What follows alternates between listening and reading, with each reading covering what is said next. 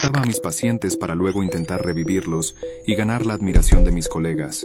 Esta es la historia de cómo yo, siendo un simple enfermero, me convertí en el mayor asesino en serie de Alemania. Soy Niels Hogel. Todo comenzó en 1999. Luego de obtener mi título de enfermero, comencé a trabajar en la unidad de terapia intensiva de la clínica Olderburg. Curiosamente, apenas comencé a trabajar ahí, el número de reanimaciones y muertes aumentó de forma exagerada. Pero dado al poco tiempo que tenía trabajando, se podría tratar de una casualidad. Nadie tenía como demostrar nada en mi contra. Para el año 2002 recibí tres semanas de vacaciones. ¿Y sabes qué pasó? Apenas me fui, la cantidad de muertes en esa clínica bajaron drásticamente. Los directores de la clínica sabían que algo estaba mal, pero si se lograba demostrar alguna irregularidad, seguramente la clínica estaría en problemas. Cuando regresé de mis vacaciones, el director de enfermería me dio dos opciones, trabajar como camillero o renunciar. Decidí renunciar con la condición de que me dieran buenas referencias para encontrar otro trabajo. El director aceptó y me dio una carta en donde hablaba maravillas de mí. Esa carta me permitiría conseguir trabajo rápidamente y seguir matando.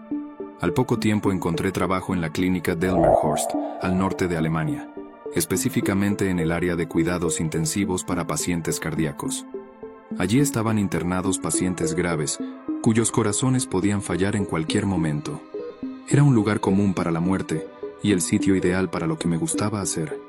Te preguntarás qué es lo que me gustaba hacer. Yo inyectaba una dosis excesiva de agmalina en pacientes graves.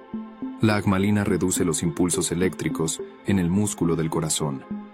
Esto causaba que los pacientes entraran en crisis cardíaca, y yo estaría justo allí para reanimarlos. Yo lo hacía para ganarme la admiración de mis colegas, cuando conseguía resucitarlos me sentía eufórico, pero cuando morían me deprimía y me prometía no volver a hacerlo. El problema es que la gran mayoría morían, y yo seguía buscando constantemente una víctima que pudiera revivir, y así sentirme bien conmigo mismo. En 2005, una enfermera me vio inyectando algo que no debía en uno de los pacientes graves. Ella vio a Ajmalina en el bote de basura y me denunció con el director de la clínica. Se descubrió que las muertes en esa clínica se habían duplicado desde mi llegada y el 73% de las muertes ocurrían en mi turno de trabajo. Esta vez, fui denunciado a la policía quienes exhumaron cuerpos de pacientes que habían muerto en mis servicios desde 1999 a 2005. Muchos de los cuerpos habían sido incinerados y otros trasladados a otros países.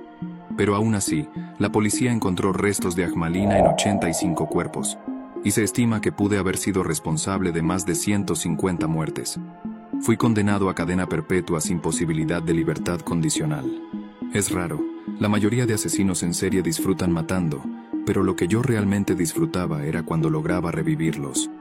¿Qué opinas de mi caso?